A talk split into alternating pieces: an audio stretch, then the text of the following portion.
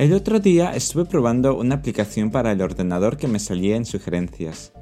De vez en cuando me gusta probar programas nuevos que satisfagan mis carencias artísticas y organizativas, por lo que me pongo a buscar y descargar programas de edición, escritura objetiva y de tareas por hacer.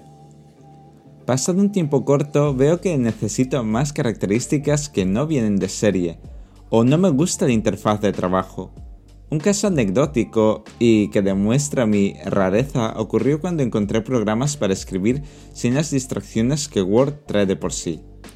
No sé el tiempo exacto que pasé utilizando esos programas y al final tuve que aceptar que no me distraían los elementos de la ventana, sino lo que pasaba fuera de mi pantalla. Con las aplicaciones de tareas ocurría algo curioso, que denota mi estilo de vida no complicado.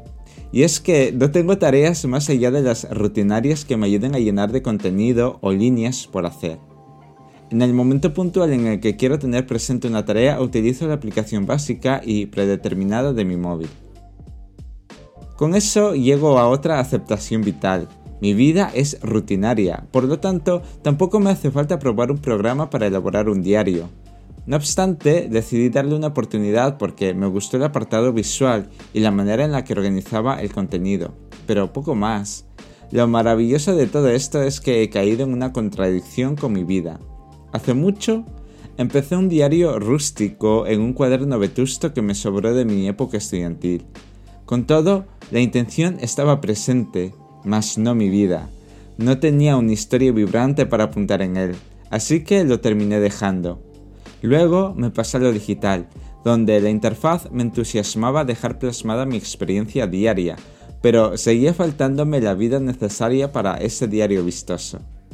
No obstante, este canal no deja de ser una especie de diario no exhaustivo.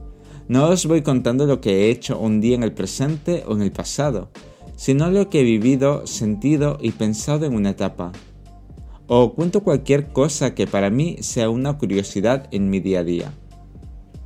Tal vez no puedo seguir un diario como tal, pero sí contar mi maravillosa vida. ¿Por qué la considero maravillosa? En este canal encontrarás la respuesta.